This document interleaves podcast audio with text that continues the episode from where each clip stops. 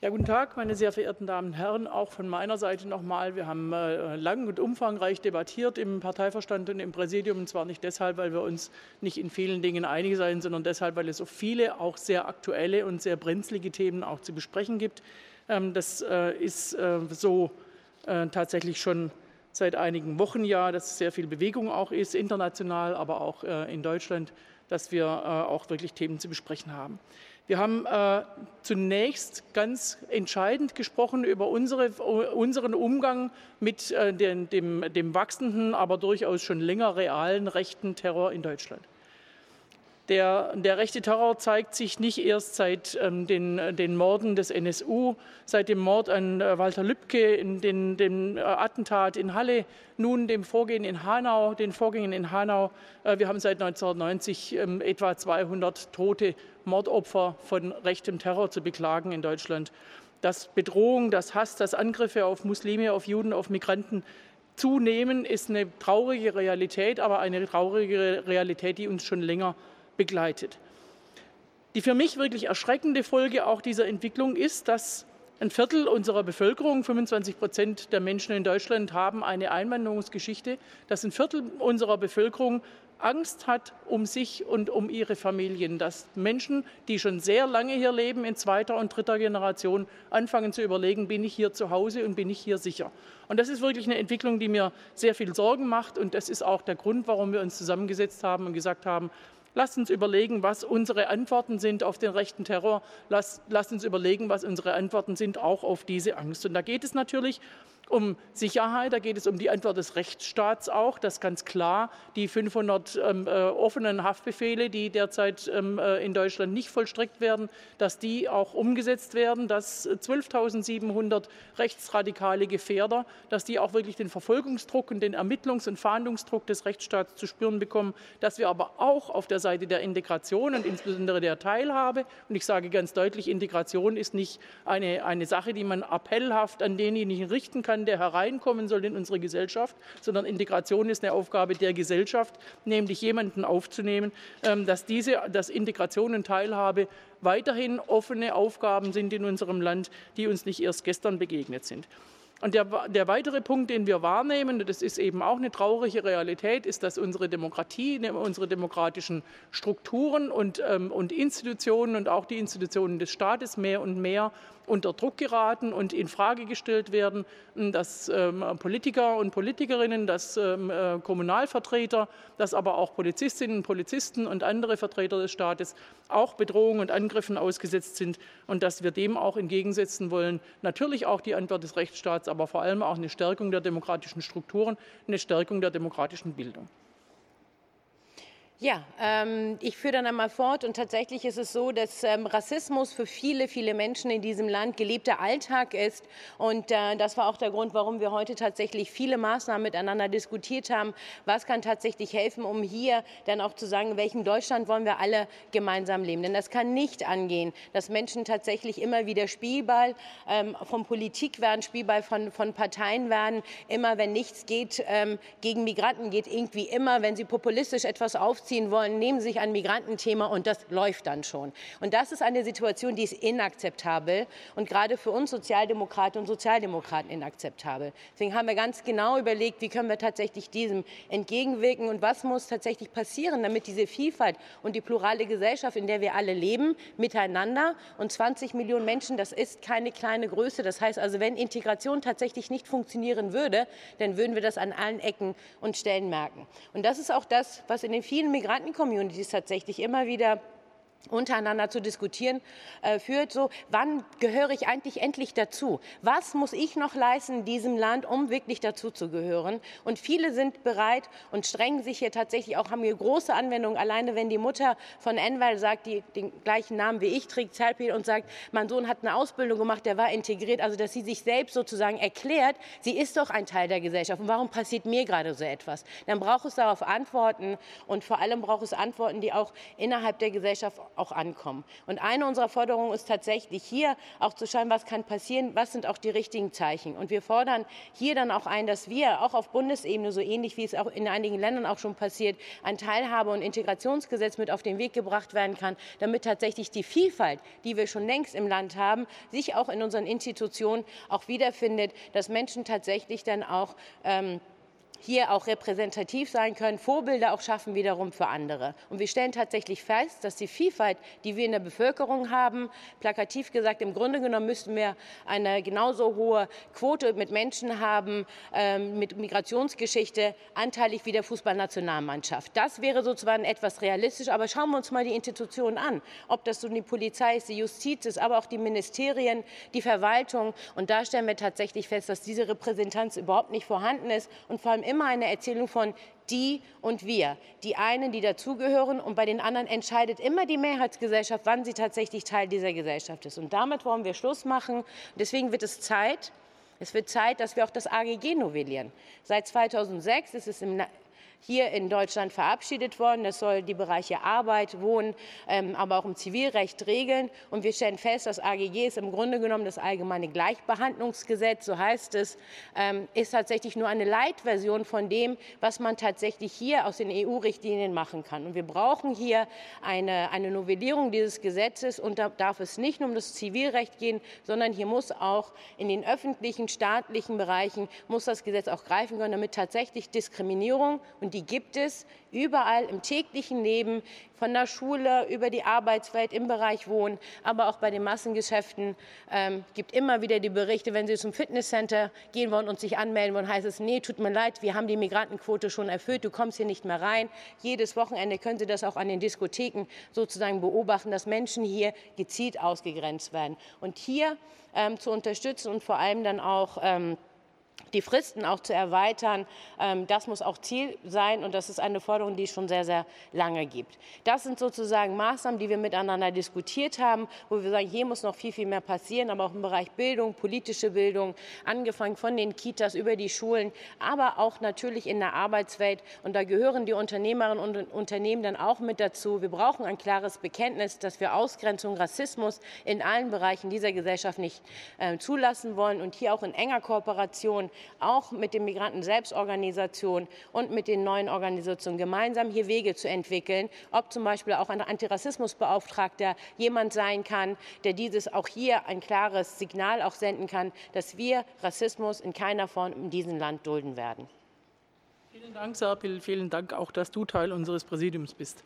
Äh, lieber Boris, Du als äh, Teil des Parteivorstands, natürlich der Innenminister des Landes Niedersachsen, Sie sind sich darüber im Klaren, wird zum Thema, Nieder äh, zum Thema Sicherheit, nicht nur in Niedersachsen, sondern darüber hinaus.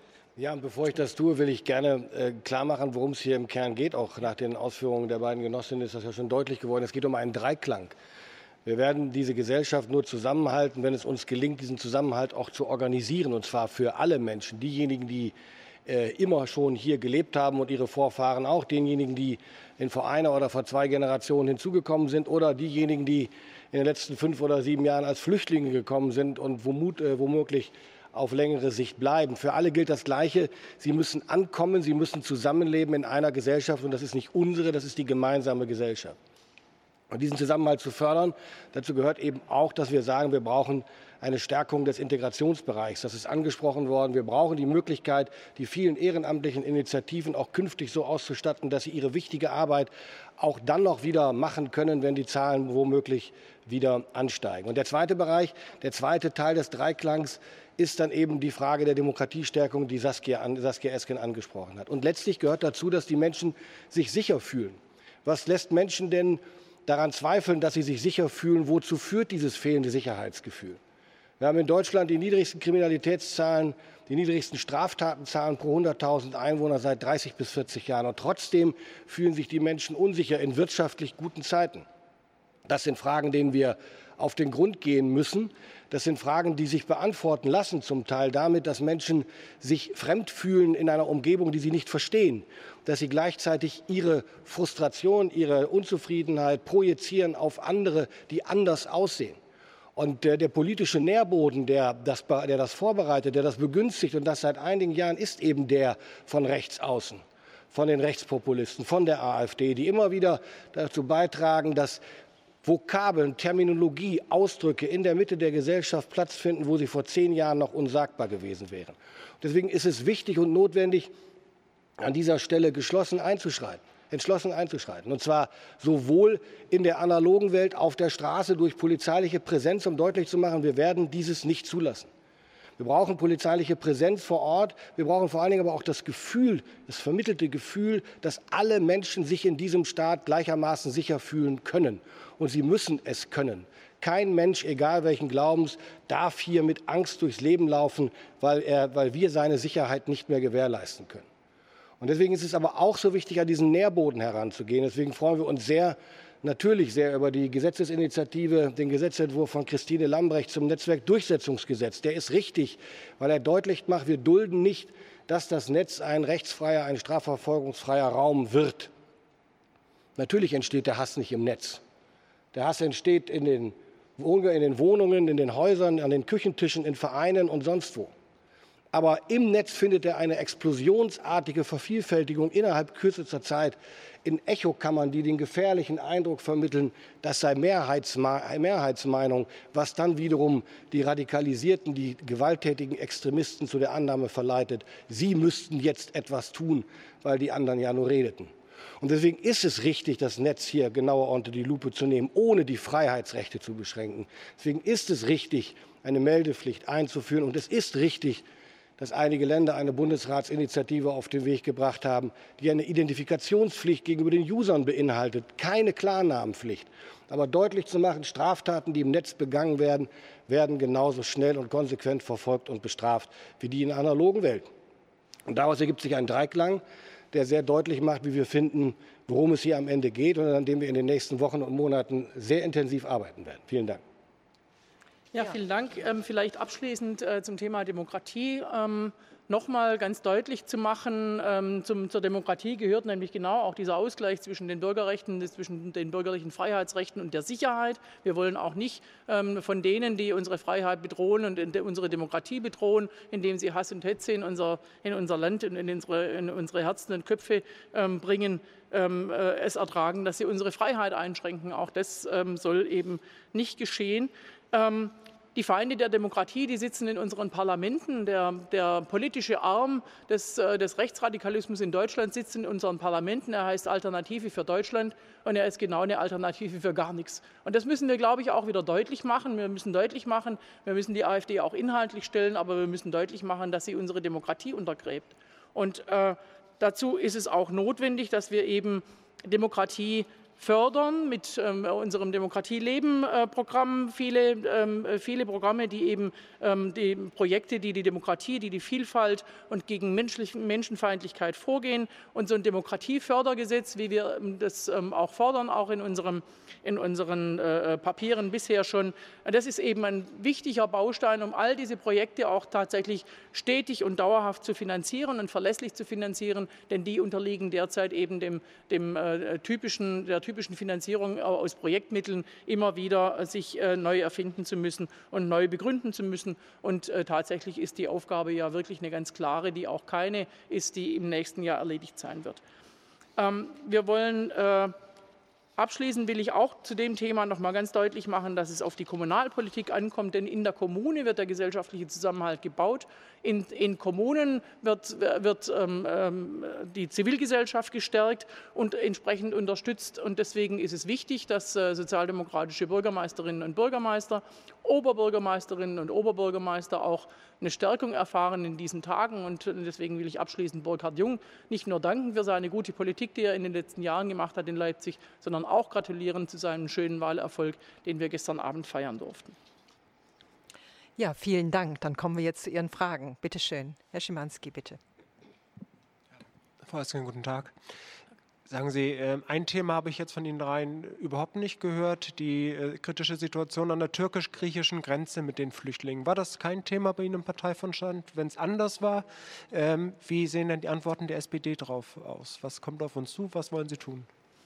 Ich sagte ja einleitend, dass wir nicht so sehr lange über dieses Thema debattiert haben und Sie deswegen warten lassen mussten, sondern dass es sehr viele auch aktuelle Themen gab. Und äh, das äh, Thema an der türkisch-griechischen Grenze, türkisch ähm, äh, na, an, an, den äh, Außengrenzen von Tür äh, der Türkei, an den Außengrenzen von Europa hat natürlich eine wichtige Rolle gespielt, aber vor allem auch die Entwicklung in Idlib es, wir sagen ganz klar, und das hat Heiko Maas ja auch ganz klar gesagt, dass das völkerrechtswidrige Vorgehen sowohl ähm, von äh, Präsident Putin als auch von Präsident Erdogan und, und, und ihren Truppen in Syrien, ähm, dass das geahndet werden muss und dass es zu verurteilen ist und dass wir alles beitragen müssen, um die Situation in Syrien zu deeskalieren und wieder zum Friedensprozess zurückzukehren. Ähm, es ist aber auch ganz klar unverantwortlich von Präsident Erdogan, dass er Geflüchteten in, in der Türkei ähm, den, den, den, Eindruck vermittelt hat mit, äh, mit, Aussagen in der Öffentlichkeit, in den Medien, ähm, er würde die Grenzen öffnen, äh, dass die sich in Richtung griechischer Grenze eben bewegt haben und dass, diesen, dass er bei diesen Menschen Hoffnungen, äh, Hoffnungen geweckt hat, sie könnten die Grenze übertreten und dass es dort jetzt wirklich auch zu unhaltbaren Zuständen gekommen ist. Das Abkommen zwischen der Türkei und, äh, der Europäischen Union muss gehalten werden. Es muss sowohl auf Seiten der Türkei eingehalten werden und es wird auch auf der, auf der Seite der Europäischen Union äh, äh, gehalten werden. Wir stehen vollumfänglich zu unseren Verpflichtungen. Ähm, und wir gehen aber auch davon aus, dass wir, um den Menschen konkret zu helfen, eben auch bereit sein müssen, weitere humanitäre Hilfe zu leisten, nicht nur in der Türkei, sondern gegebenenfalls auch in Syrien. Ähm, die Europäische Union ist natürlich für die Sicherheit ihrer Außengrenzen mitverantwortlich und deswegen müssen wir dort auch zu einem geordneten Verfahren äh, wieder kommen und wir müssen äh, ganz klar auch ähm, alle äh, Bewegungen, die dort, äh, die dort stattfinden, Grenzübertritte, wenn dann allenfalls kontrolliert ähm, äh, zulassen und nicht, nicht wieder zu unkontrollierten Grenzübertritten kommen. Nicht zuletzt müssen wir uns aber darüber unterhalten, was unsere Antwort eigentlich darauf ist, dass dort Menschen in einigermaßen unwürdigen Zuständen, auch tatsächlich ohne Perspektive und vor allem die Kinder dort äh, auch ohne, ohne die notwendige Begleitung äh, von Erwachsenen leben äh, müssen und in, in, großer Angst und in großer Not. Und deswegen haben äh, wir schon vor längerer Zeit insbesondere auch äh, unsere Landesinnenminister und viele Bürgermeisterinnen und Bürgermeister, Oberbürgermeisterinnen und Oberbürgermeister Hilfe angeboten, ihre Bereitschaft erklärt, ähm, unbegleitete Kinder äh, aus, ähm, von Lesbos und anderen äh, Orten aufzunehmen. Ähm, äh, da kommt es jetzt darauf an, natürlich weiterhin, dass wir da auch eine europäische Lösung finden. Da werden nicht alle ähm, europäischen Mitgliedstaaten mitmachen, das kennen wir aus der Vergangenheit. Wir werden aber äh, da zu einer Lösung kommen müssen, äh, dass wir auch mit, mit, der, mit einer, mit einer äh, Solidarität äh, der wenigen es ermöglichen, dass die große Bereitschaft, die in den Städten und Gemeinden vorhanden ist, dass die eben auch dazu führt, dass diese Kinder in Sicherheit kommen. Ich würde das gerne ergänzen äh, um einen Punkt, der dabei natürlich von zentraler Bedeutung ist, gerade wenn man auf die Verantwortung der Europäischen Union verweist. Wir sind auch übereinstimmend der Auffassung im Parteivorstand gewesen, dass es Folgen haben muss für EU-Mitgliedstaaten, die einerseits auf die Solidarität der Europäischen Union pochen, wenn es um die Frage von Strukturhilfen und anderem in ihren Ländern geht, aber gleichzeitig ihre Solidarität seit Jahren konsequent und hartnäckig verweigern. Wir sind der Auffassung, das muss Konsequenzen haben, entweder negativ oder positiv, indem eben diejenigen, die helfen, andere Anreizsysteme bekommen. Klar ist jedenfalls, die Europäische Union muss ihrer humanitären Verantwortung gerecht werden, ohne deshalb die falschen Signale auszusenden. Äh, und dazu gehört dann zum Beispiel nach meiner festen Überzeugung auch, dass man sich eben um Kinder, die unbegleitet auf den griechischen Inseln leben, ist schon fast ein Euphemismus, dass man sich um diese Kinder kümmert, dass man sie herholt. Ich habe das bereits Anfang Dezember nach meinem Besuch dort gefordert und den Bundesinnenminister angeschrieben und mir leider eine Absage eingefangen, mit dem Hinweis darauf, dass doch bitte mehrere Bundesländer mitmachen mögen und auch europäische Mitgliedstaaten gefordert seien und Alleingänge sich eben verböten. Ich bin nach wie vor der Auffassung, dass wenn alle immer darauf warten, dass alle mitmachen, am Ende keiner was macht. Und deswegen wäre es gut, wenn wir jetzt hier den Durchbruch schafften und angesichts der Situation, die jetzt noch einmal um ein Vielfaches dramatischer ist, um nicht zu sagen tödlicher auch in einigen Fällen, es ist heute Morgen wieder ein Kind vor der, vor der Küste von Lesbos ertrunken. Wir müssen jetzt etwas tun. Das ist unsere Pflicht, wie ich finde. Und es wird Zeit, dass äh, die, äh, der Bundesinnenminister und andere sich hier bewegen. Dankeschön. Der Kollege bitte. Ja, Thomas Kreuzmann, AD Hauptstadtstudio. Frau Esken, was erwarten Sie denn von den äh, sozialdemokratischen Ministern in dieser Bundesregierung bei der konkreten Umsetzung dieser Forderungen? Sie haben ja die dramatische Situation beschrieben. Es geht um Menschenleben, es geht um äh, schlimme Schicksale. Mit welcher Priorität muss denn diese Bundesregierung dieses Thema vorantreiben? Denn diese Umstände gibt es ja nun schon seit Monaten. Es ist richtig, wir werden diese Umstände auch vorantreiben. Der Koalitionsausschuss ist dort der richtige äh, Ort und wir wissen unsere sozialdemokratischen Ministerinnen und Minister da an unserer Seite. Der Kollege hier vorne, dritte Reihe. Klaus Wieschemeyer, Schwäbische Zeitung. Frau Esken, können Sie das ähm, Thema Solidarität der wenigen vielleicht quantifizieren? Wie viel wenige reichen aus, um äh, beispielsweise jetzt Kinder zu retten? Sind das zehn Bundesländer, drei EU-Staaten? Wo beginnt es und wo endet es? Ich glaube nicht, dass ich da jetzt an, an, der richtigen Stelle wäre, das zu quantifizieren, weil wir tatsächlich sehen müssen, das ist auch eine Frage der Größe der Bundesländer, das ist auch eine Frage der Größe der Mitgliedstaaten, ähm, äh, ob äh, so eine, so eine äh, Solidarität der, der, der wenigen äh, dann ausreichend ist. Das müssen wir gemeinsam mit dem Innenminister auch besprechen. Aber es muss ganz klar sein, es darf hier nicht auf ein Einstimmigkeitsprinzip ankommen, sonst kommen wir nicht voran. Also es ist jetzt ja schon so, dass ähm, die Innenminister ähm, der Länder oder auch ähm, Ministerpräsidentinnen und Ministerpräsidenten jetzt ja auch sagen können, wir möchten gerne ein bestimmtes Kontingent aufnehmen. Dazu ist zum Beispiel Boris Pistorius ja auch bereit und hat dieses Angebot gemacht. Nun muss der Bundesinnenminister hier natürlich sagen, ja, dürft ihr oder dürft ihr nicht. Das wäre ja nicht das erste Mal, dass wir so etwas in der Bundesrepublik gemacht haben. Ich erinnere an die Resettlement-Programme, die damals Schäuble sogar noch mit auf den Weg gebracht hat. Da ging es um die christliche Minderheit ähm, im Irak damals und dann auch natürlich noch mal um die jesidischen Frauen, die auch über Kontingente hierher geholt werden. Das heißt also, es gibt ein Verfahren man, und es gibt Länder, die das gerne machen müssen. Und um ganz ehrlich zu sein, es reicht dann auch ein einziges Bundesland. Ähm, da muss aber der Bundesinnenminister natürlich auch sein Go dafür geben. Und ähm, diese Einigkeit ist tatsächlich noch nicht erzielt. Und wir haben ja auch noch die Initiative von vielen Kommunen, ähm, die sagen, wir sind sicherer Hafen, wir sind bereit, über das Kontingent hinaus, was uns ähm, zugeteilt wird, noch Menschen noch mal mit aufzunehmen. Es sind ja auch einige tatsächlich auch noch mal verteilt worden. Also ich in meiner Geburtsstadt in Kiel zum Beispiel sind ja auch Geflüchtete noch mal ähm, wenige, ne, muss man dazu sagen, aber tatsächlich dann auch Menschen dann noch mal zusätzlich dann auch in der Kommune aufgenommen worden. Das heißt, die Bereitschaft ist jetzt ja schon da. Es braucht aber hier natürlich auch noch mal eine Einigung. Also angesichts der Zahl der minderjährigen unbegleiteten Kinder, die auf den Inseln schätzungsweise sich aufhalten, das dürfte deutlich unter 1000 sein. Äh, der Rest sind dann im Wesentlichen junge Heranwachsende unter 18. Äh, dürfte die, dürften die Kapazitäten der Europäischen Union locker ausreichen dafür. Das wäre überhaupt gar kein Problem. Am Ende ist es also keine Frage, dass alle mitmachen müssen, sondern es reicht, wenn einige sich bereit erklären. Das ist geschehen. Nach meinen Informationen des UNHCR äh, sind Frankreich, Portugal und Finnland unter anderem und auch die Schweiz bereit, Minderjährige von den Inseln aufzunehmen. Also wo ist das Problem? Der Kollege neben Herrn Kreuzmann. Lars Bonsack vom ZDF Hauptstadtstudio. Ähm, wenn ich jetzt mir, also es findet ja parallel der Integrationsgipfel im Bundeskanzleramt an. Und wenn ich mir Ihre Analyse anhöre, würde ich gerne mal die Frage stellen, ähm, ist dieser Integrationsgipfel aus Ihrer Sicht eine Chance oder dadurch, dass er es ja nicht der erste ist, und ähm, die Analyse, so wie Sie sie getätigt haben, ja eher niederschmetternd ist, ist es mittlerweile eine überholte Veranstaltung, ein stumpfes Schwert.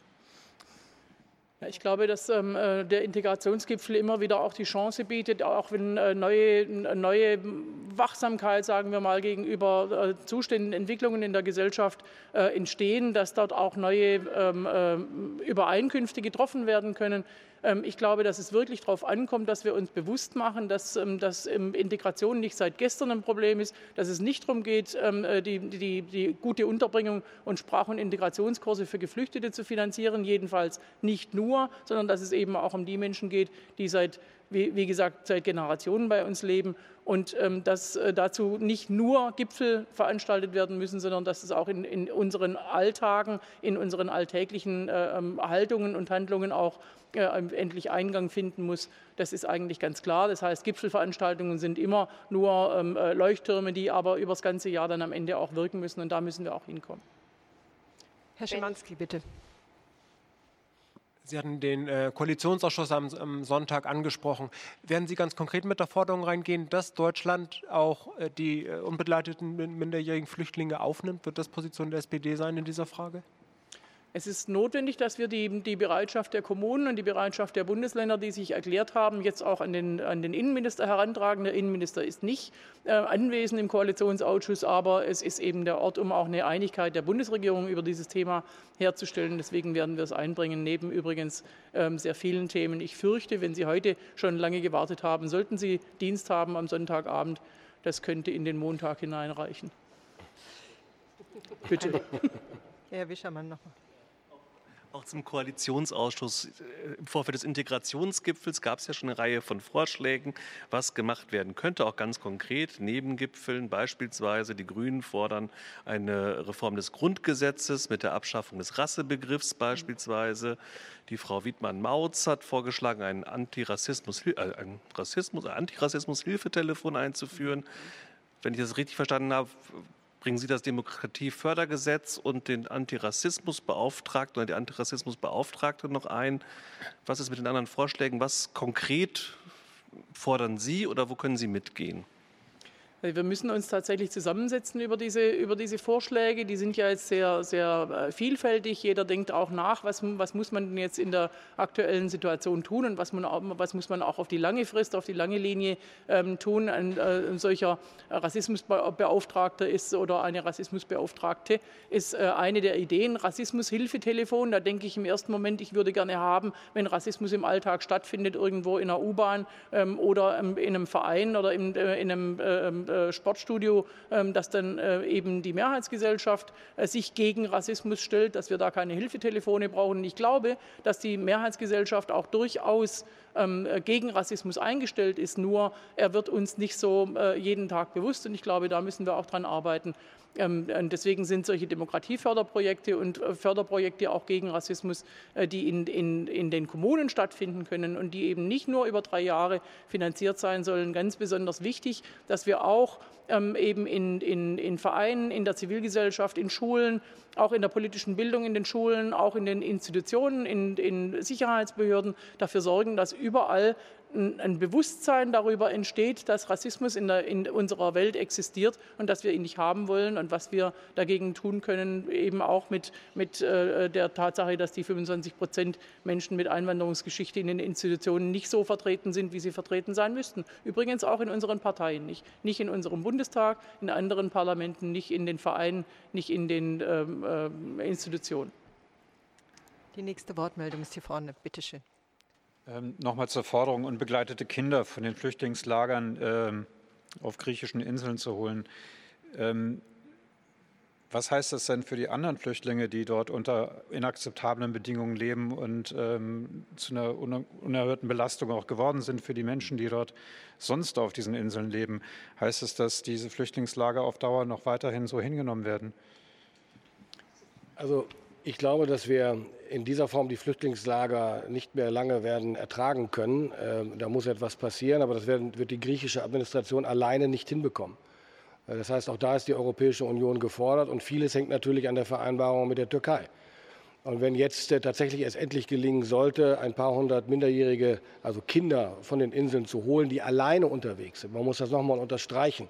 Wer die Camps in den sogenannten, hört sich so romantisch an, Olivenhainen um Moria Wer sieht, wie die Kinder dort kampieren, vegetieren, sich selber irgendwie an, äh, ernähren müssen, äh, jeden Tag äh, gewalttätigen Übergriffen und anderen ausge, ausgesetzt sind, dann muss man agieren. Und dann kann man, kann man nicht sagen, äh, nur weil wir nicht den ganzen oder nicht allen Insassen, allen Bewohnern dieser Camps helfen können, helfen wir den Kindern auch nicht. Klar ist, die kind, den Kindern zu helfen, ist eine erste humanitäre Hilfe, die längst überfällig ist, wo sich die Europäische Union nicht mit Ruhm bekleckert. Das muss man sehr deutlich sagen. Aber daraus abzuleiten, dass jetzt die Lager geräumt werden und die Menschen hierher geholt werden, das ist im Zweifel auch der falsche Weg. Ich hatte ja eingangs auch schon gesagt, wenn ich es noch ergänzen darf, dass wir äh, ganz klar dafür plädieren, dass die nicht nur die äh, Lager in Griechenland, sondern auch die in der Türkei und die in Syrien und in anderen Staaten, die in der Nähe der Krisenherde auch tatsächlich sind, dass die wesentlich besser ausgestattet werden müssen und dass äh, die Europäische Union sich da auch noch mal ähm, an ihre Verantwortung erinnern lassen muss. Last but not least, Bitte schön, Herr Schimanski. Ähm, zwei Fragen. Die Idee einer Schutzzone von Nordsyrien, sollte man darüber wieder nachdenken unter diesen Umständen? Und äh, Herr Pistorius, Sie haben es mal kritisch gesehen, dass der Bund weniger Geld ausgibt für die Flüchtlingskosten. Muss man da wieder zurück zu der alten Regelung?